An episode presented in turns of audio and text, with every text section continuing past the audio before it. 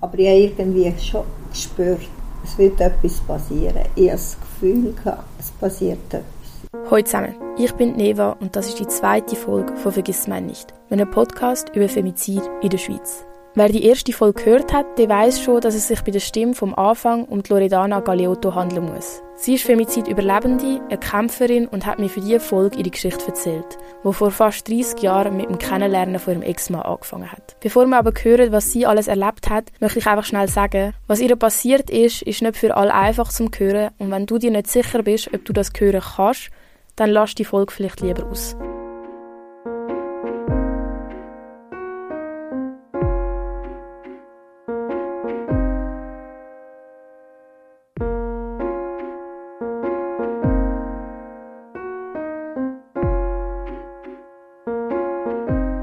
Die ersten zwei Jahre waren schön. Ich sage immer, ich habe Mortadella vor den Augen. Doch mit der ersten Schwangerschaft kommt die erste Ohrfeige. Und in dem Moment habe ich gedacht, vielleicht habe ich einen Fehler gemacht, vielleicht hat er recht.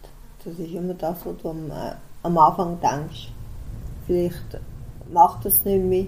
Es war nur einmal. Gewesen. Auf die erste folgt eine zweite und eine dritte. Dann ist es immer wie schlimmer geworden. Und dort habe ich dann auch gemerkt, etwas stimmt nicht.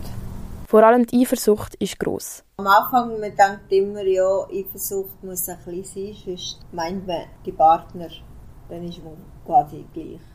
Aber es gibt Eifersucht und Eifersucht. Und dann merkst du mit der Zeit, wenn es wirklich immer wie schlimmer wird mit der Eifersucht, denkst hallo?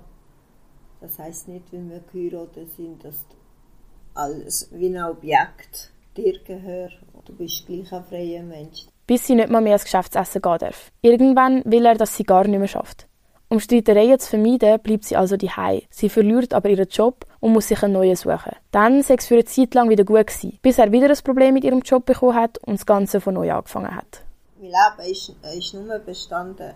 Schaffen, heim. Schaffen, heim. Nichts anderes. Und dort habe ich gemerkt, das stimmt, das ist sehr Das ist nicht mehr die gute Eifersucht ist die schlechte Eifersucht. Doch die Gewalt hört nicht auf. Im Gegenteil. Es kommen noch verbale Beleidigungen und Drohungen dazu. Er hat keine Angst vor der Polizei. Er hat immer gesagt, er hat keine Angst. Leute bei der Polizei an.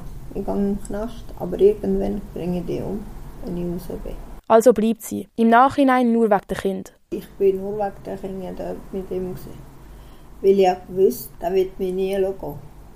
Weil er hat mir auch schon viel mal gesagt, ich bringe dich um und ich bringe auch meine Kinder um. Und darum habe ich dann mit der Zeit Angst bekommen und habe gedacht, nein, das geht nicht.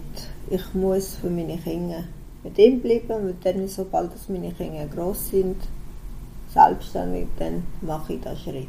Liebe, betont sie, hat sie schon lange nicht gespürt. Mit der Zeit du keine Liebe mehr.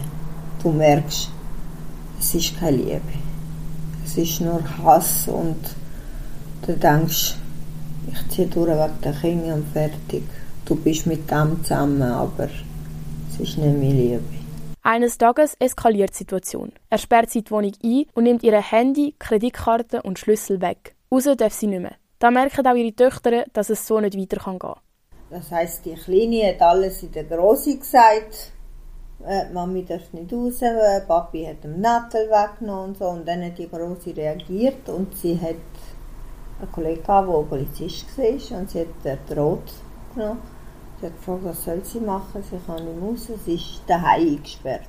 Und dann äh, kommt die Kleine, kommt sie heim, sagt Mami, heute Nacht flüchten wir.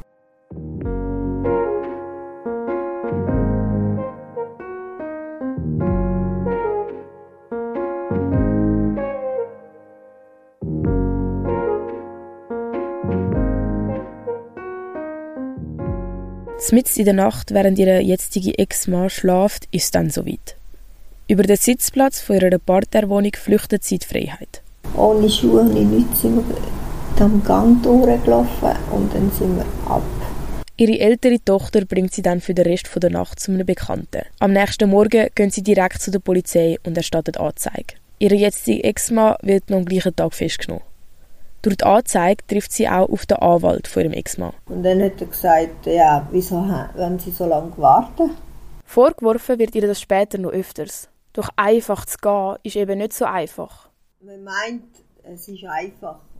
Man sagt fertig, ich will Scheidung und fertig. Deinen geht es gut, die können sich scheiden ohne Probleme. Aber bei ihm ist halt nicht der Fall bei mir und er, er hat mir nicht gehen, er hat nicht scheiden, er hat mir immer gesagt, wenn du das so willst, ich bringe dich um und dann hast du deine Freiheit. Auch ihr Umfeld fängt an, sich zu entfernen, bis sie irgendwann niemand mehr hat, an den sie sich wenden können. Deine Kollegen, deine Verwandten, die bekommen Angst. Dann gehen sie zurück. Willst auch nicht geholfen. Und dann stehst du da, wie ich. Ich bin da gestanden und habe niemanden gehabt, der mir geholfen hat. Alle die, die deine Kollegen, deine Freunde waren, die sind alle weg, weil sie Angst hatten. Und dann bist du gestanden allein. Ein Begriff, der im Zusammenhang mit häuslicher Gewalt mega wichtig ist, ist die Gewaltspirale. Der Begriff steht für die drei Phasen, die Gewaltbetroffene häufig durchleben. Der Spannungsaufbau, die Spannungsentladung, also physische oder verbale Gewalt, und Versöhnung, auch Honeymoon-Phase genannt. Auch die Loredana ist lange nicht aus dieser Gewaltspirale rausgekommen. Bevor es zu der letzten Anzeige kam, hat sie ihren Ex-Mann schon zweimal angezeigt. Die beiden Mal nach der Anzeige ist er brüllend zu ihr gekommen. Ich mache es nicht mehr und ich schaue, dass ich jetzt besser werde. Äh, wir werden es schaffen. Ich habe die Liebe und am Anfang, das erste Mal an ihn geglaubt, vielleicht hört er auf. Ist das gewesen. Das zweite Mal ist schon wieder. Und dann mit der Zeit glaubst du nicht wieder. Nach der zweiten Anklage wird ihre Ex-Mann zu eineinhalb Monaten in einer psychiatrischen Anstalt verurteilt. Während dieser Zeit ergreift Loredana endlich die Chance und reicht Scheidung ein. Außerdem zieht sie um. Dann bricht ihre Ex-Mann aus der Anstalt aus. Er sucht sie in der alten Wohnung. Nur knapp verpassen sie sich. Die Polizei greift ihn dort wieder auf und bringt ihn zurück in die psychiatrische Anstalt. Aber er bricht wieder aus. Beim zweiten Mal wird er allerdings nicht mehr inhaftiert. Laut der Psychiatrie sei er geheilt und es gibt keinen Grund für eine längere Inhaftierung.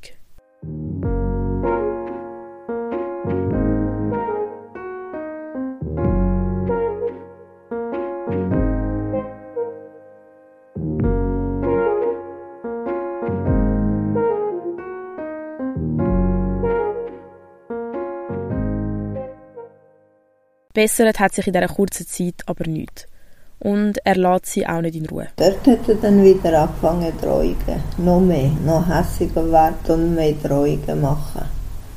Und dann hat er mir immer wieder gesagt, du willst Weihnachten nicht erleben. Da kommt die Angst wieder zurück.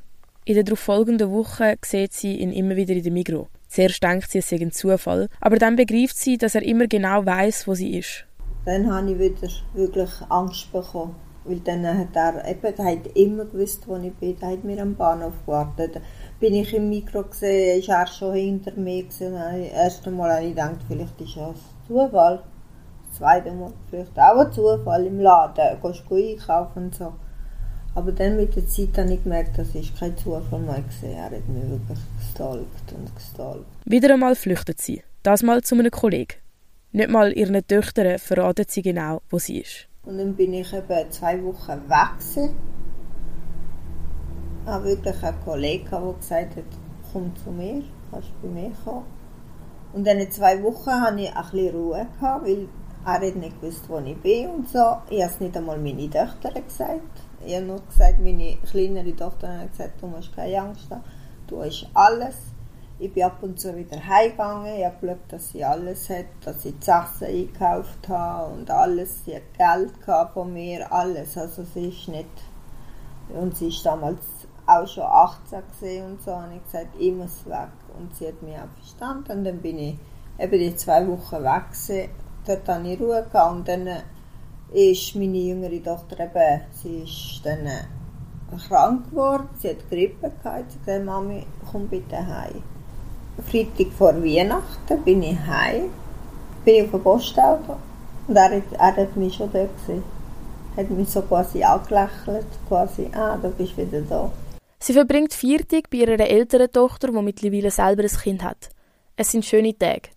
Mit ihrer jüngeren Tochter fährt sie nach Basel. Sie spielen Billard, gehen essen und am Schluss noch in eine Shisha-Bar. Wir hatten wirklich so einen schönen Tag. Gehabt. Und dann so oben sagt meine Tochter, wo wir am Zurückfahren gesehen sind, sagt sie, Mami, das ist so schön, wir haben noch nie zusammen so einen schönen Tag gehabt. Wir haben es wirklich genossen. Am anderen Tag gehe ich den Laden aufmachen. Er kommt und sticht mich ab. Ich habe es gespürt. Ich habe es immer gesagt. Irgendwie, ich habe, ich habe gewusst, dass der lässt mich nur, wenn etwas passiert. Und dann ist es so weit gekommen. Ihre Ex-Mann flüchtet. Wo man sie dann findet und die Polizei endlich kommt, schaut sie bekannte Gesichter. Und dann ist eben die Polizei gekommen und äh, haben sie mir gefragt, was ist passiert. Und eben die eine kennt sie von da gesehen, habe ich gesagt, jetzt ist es passiert, jetzt können wir handeln. Sie wird ins Spital in Laufen gebracht und dann wegen zu großem Blutverlust ins Unispital Basel. Nach der Operation wird sie für ca. zwei Wochen in ein künstliches Koma gelegt. Ihre Ex-Mann wird zeitgleich in der italienischen Stadt Como inhaftiert.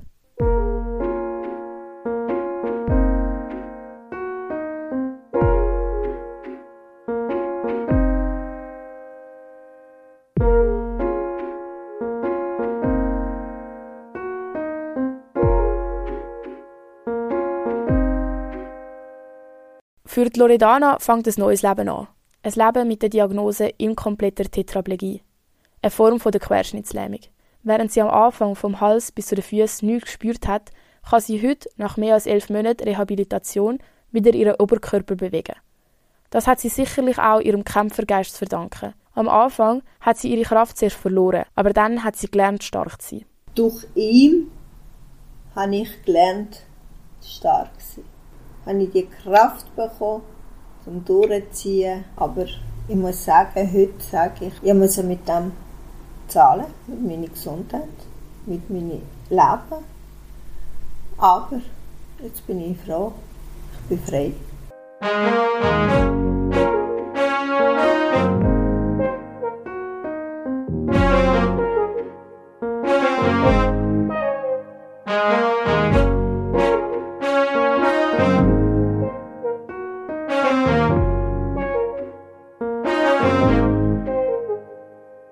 Nach dem Femizidversuch und somit durch die dritte Anzeige sieht sie den Anwalt vor ihrem Ex-Mann wieder. Gern würde sie mir ihre Meinung sagen, wo sie sieht, wie er auf sie zukommt. Und hat mir gesagt, es tut mir leid, wegen letztes Mal, dass ich so gefragt habe und so. Jetzt weiß ich, wieso sie das nicht gemacht haben.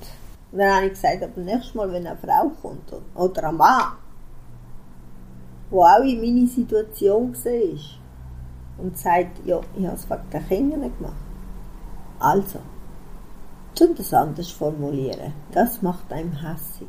So wie es geht, lebt sie ihr Leben mittlerweile normal und selbstständig. Manchmal geht sie sogar in einen Techno-Club und tanzt, wie sie es schon so gern vor der Tat da hat. Klar ist, so einfach lässt sie sich ihre Lebensfreude nicht nehmen. Ich habe gewonnen. Ich bin immer noch da. Okay, ich muss jeden Tag kämpfen mit all das, was ich habe. Aber ich bin froh. Die Geschichte von der Loredana ist leider nur eine von vielen. Und nicht alle Opfer überleben. Und wenn sie überleben, dann braucht es unglaublich viel Kraft und Stärke, um nicht daran kaputt zu gehen. Aber wieso hat es so weit gekommen? Hätte mir der Loredana nicht früher helfen können? Um das zu verstehen, habe ich für die nächste Folge mit der Susanne Peter geredet. Sie ist Geschäftsführerin von der Stiftung Frauenhaus Zürich und setzt sich seit langem für Prävention von Gewalt an Frauen ein. Das wäre es jetzt aber mit der zweiten Folge von «Vergiss man nicht». Ich hoffe, euch hat es genauso geholfen wie mir, die Geschichte zu hören, zum zu verstehen, was ein Femizid überhaupt genau auslöst und was für ein krasser Einschnitt das kann sein in jemandem seinem Leben. Und an dieser Stelle auch nochmal ein riesen Dankeschön an Loredana, dass sie so offen ihre Geschichte mir erzählt hat und damit sicher ganz vielen Leuten da außen wird helfen, dass es gar nicht erst so weit kommen muss. Auch das mal findest du weitere Informationen in der Folgebeschreibung. Und einfach, wie es so wichtig ist. Wenn du einen Verdacht auf häusliche Gewalt hast in deinem Umfeld oder selber von häuslicher Gewalt betroffen bist, dann findest du auch Links zu Beratungsstellen in der Folgebeschreibung. Lieber holst du dir einmal zu viel Hilfe als einmal zu wenig. Danke dir jetzt fürs Zuhören und ciao zusammen.